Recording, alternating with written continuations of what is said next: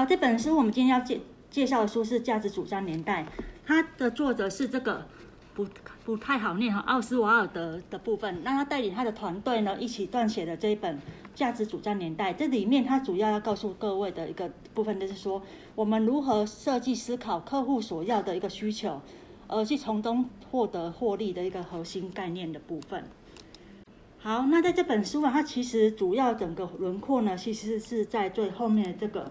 价值主张图。但是我们今天的介绍呢，我们会着重在两个工具，也就是说，我们会先介绍所谓的商业模式图，以及所谓的一个价值主张图这两张。啊，这个两个名词大家应该一听就知道，哎，应该有点感觉啊。今天如果是那个 BMG 小组的，就尽量不要发言啊，可以给建议，但是不要问我问题。嘿，对。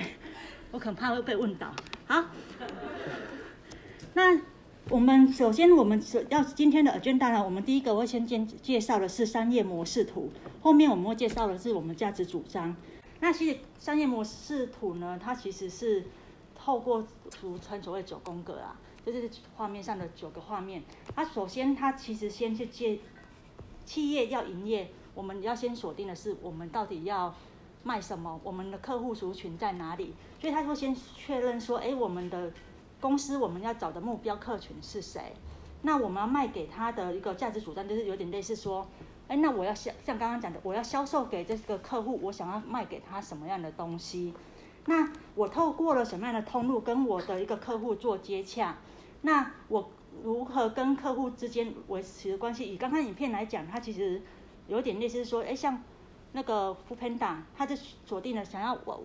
点外卖的人群，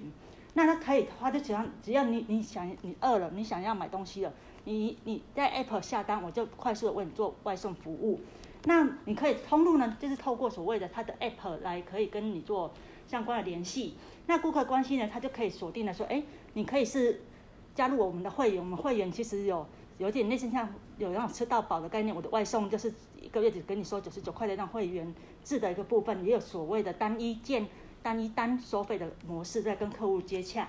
那以上一到四的部分，其实都是我们确认我们要卖给客人我们的什么东西。那五的部分呢，其实来自于那我我们毕竟我们经营公司要获利，那我在做这样的一个呃客户的一个销售行为啊和的部分，我到底可以从哪边赚到钱？那以刚刚 foodpanda 的案例呢，它其实举例的是说，哎，我当然是可以从中，我是可以获得到你订阅加入我会员的一个会员收入。那或者是说我我透过我外送订阅外送平台，我可以跟我的店家收取一些呃服务费的部分。所以收益流其实是在整体这里部分的要探讨的是说，我可以从客人端获得什么样的一个利部分。好，右半边是指客户，左半边是指内部。那我们要想要达。服务到我们的客户呢，我们首先第六个，他就讲刚所讲到了我的关键资源，哪些是我必须运作这样的一个资源？那我要怎么让我的呃客户呢，可以跟我做一个呃合作活动的部分？例如说，我可以透过一些呃媒体的一个行销，或者是广告的推播方式，让大家来认识我 foodpanda 的部分。那我我要经营这样的外送服务呢，我们一定要有相关的供应商服务合作的一个。厂商的部分，那就是我的合作伙伴。我可能要找到我的一个外送平台的一个店家，这是我的有点类似供应商。我要有外送员，因为他只帮我送单，那有点类似我们聘请的员工的概念。那这些都是我们的一个相关的外送员啊，这些都是我们的一个合作伙伴。那经营所谓的六到八呢，其实这这就是我们内部行为，我们都会发生的一些费用。这些费用呢，其实就是俗称的这成本。那第九的部分呢，它其实在成本结构上，它就会去探讨说，在以上这些我们会花到哪些成本。所以其实商业模式图是探讨的是，我要，呃，当我一间经营一家公司的时候，我要去探讨是我们企业想要从客人家获得哪些利润利益。我要行销产品，那我跟我的公司所经营的所有的成本上，我是不是可以做到一个获利的部分？那接下来这张图是借用一下那个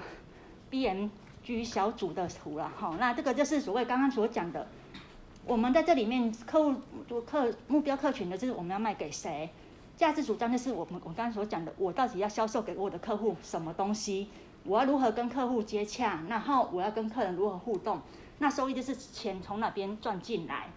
那内部的部分资源就是，那我到底拥有我要经营这样的行为，我要具备哪些资源来做这样的一些关键活动的一个行为？那我的伙伴呢，到底是谁会来帮助我？就例如我刚刚讲的，我的供应商是谁啊？谁是我的合作伙伴？那另外一个成本就是，那我要做这样的行为，我要赚钱前，我可能要先付出一定的成本。那我的成本里面就是有点类似，我要预先付多少钱？那所以在这里刚刚就讲到，其实它整体的九宫格，它其实把它分为四个面向。所谓的需求导向，我到底我先确认我的客户要什么。那价值导向就是，那他想我的客户想要什么，我可以给他什么。那接下来我可以内部供给的部分，我可以再给他什么？那整体的财务就是所谓的支出跟收入之间能不能达到一个平衡？甚至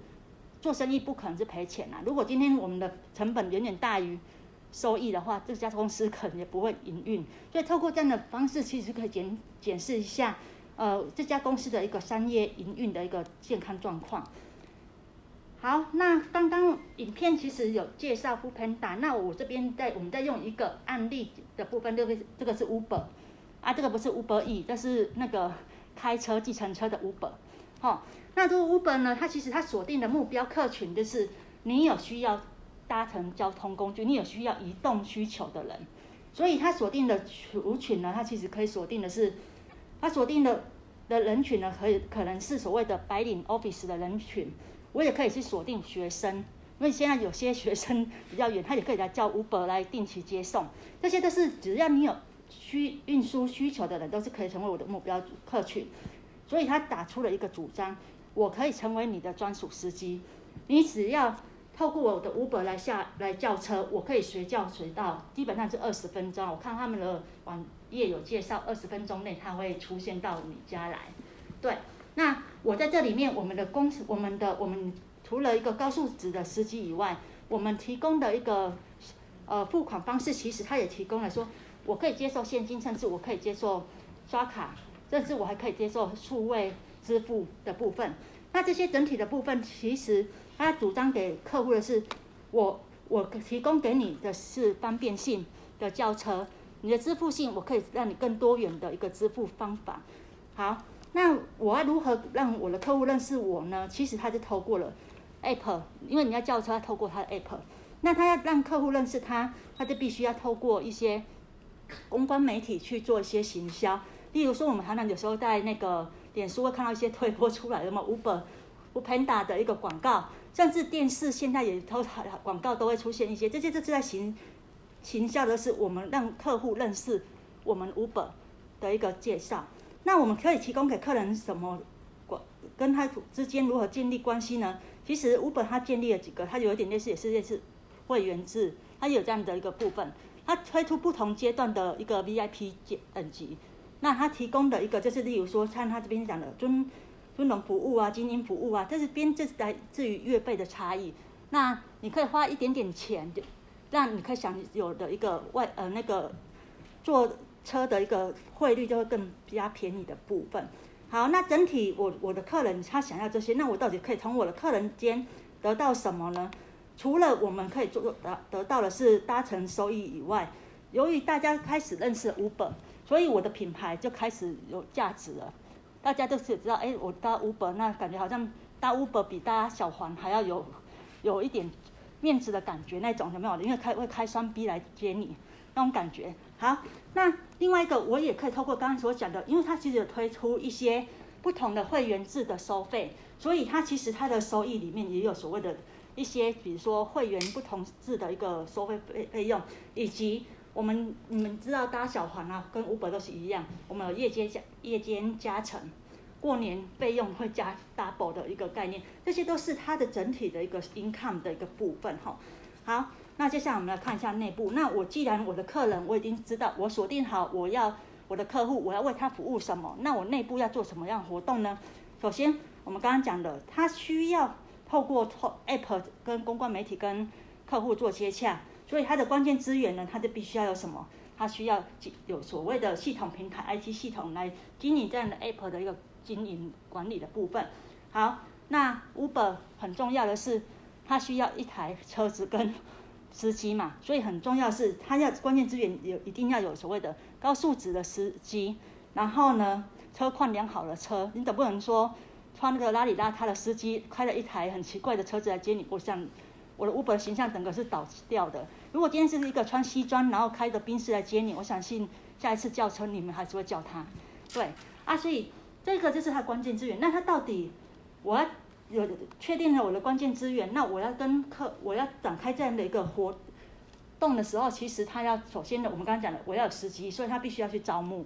那除了招募以外，我也必须要去分析，哎，因为我透过 App，我可以有一些大数据的分析，我可以可以知道说我在哪一个区域上，其实呃比较集中，或什么时间点比较有人会来叫车。那就我刚刚所讲的，因为 Uber 它有推广一个概念，二十分钟会来接送你。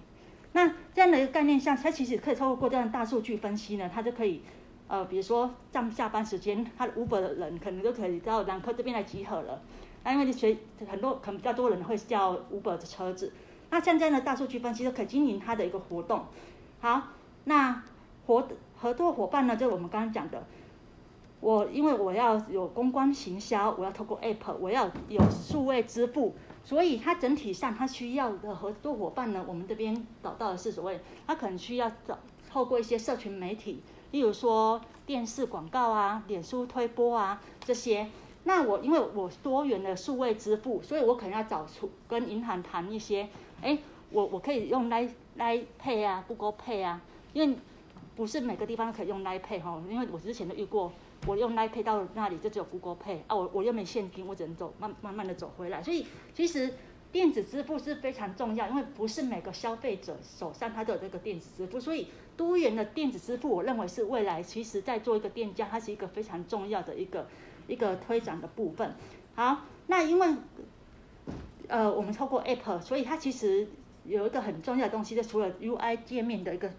之外呢，还有一个东西是地图定位。所以我必须要带来找到所谓的我的合作厂商呢，除除了要让我们的那个 U UI 啊，然后我们的地图 API 的相关运作的呃更顺畅，让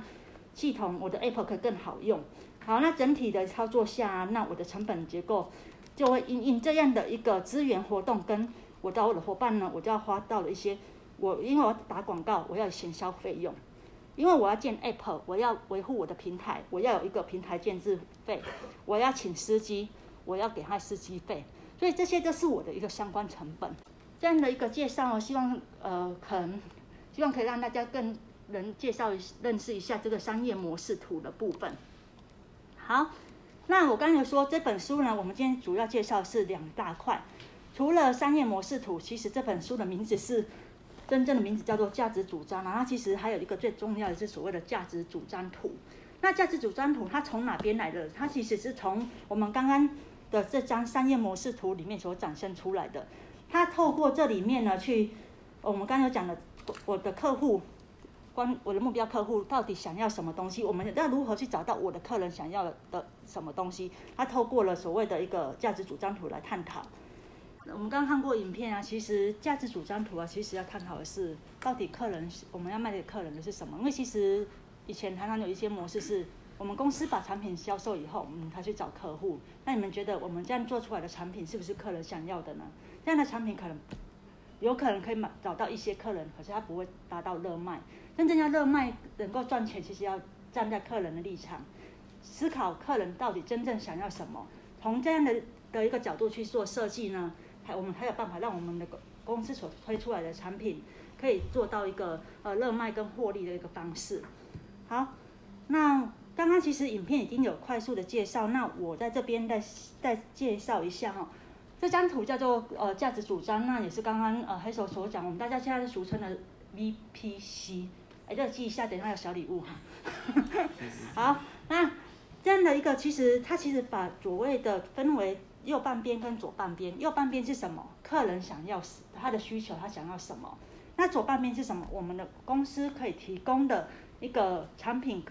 的一个部分。好，那其实这这个价值主张图呢，在书中它其实用两个名词。右半边呢，右半边它其实用所谓的，它其实是所谓的客户描述，描述客人他到底需要什么。那左半边它把它的名词叫做所谓的价值地图。也就是说，我们去探索客人要的东西之后，我可以创造哪些客人的一个相关需求的呃衍生出来的效益哈。好，那我们先看右半边这个客户描述，今天这个个人。我们的客户到底真正想要什么呢？他真想要的东西其实会在这个任务，例如说像我们刚刚看到戴森的部分，它是需要一个轻松移动，然后呃好好吸尘的一个产品。那为什么客人想要这样的东西？因为以前我们传统的戴的吸尘器，它有遇到几样的痛点，例如说，呃我的一个集成袋呢，其实是一个高费用的一个耗材，那它可能是有线，有没有？以前的吸尘器都是有线。所以我我要被受限于插座在哪里，我的线有多长，其实这些都是我们的一个呃客人他的一个相关痛点。那获得呢，其实就是，哎，那客人他在买东西的时候，他其实不一定只是想要单纯只是解决这样的痛点，他其实还期许的是这个样的公司可以再给他什么 extra 的一些一一 extra 的的东西的部分，那是他可以获得什么。好，那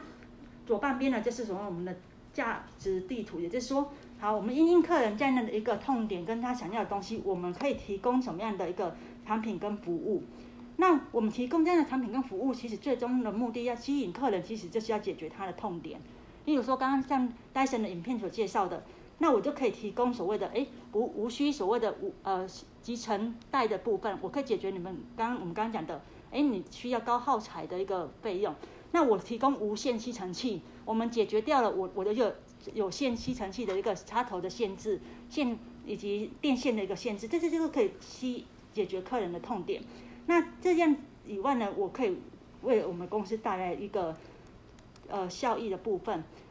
好，那当我们今天我的产品可以跟客人的需求达到了一个满足客人的一个需求下，其实它这刚刚有讲的，它其实可以达到所谓的价值适配的部分。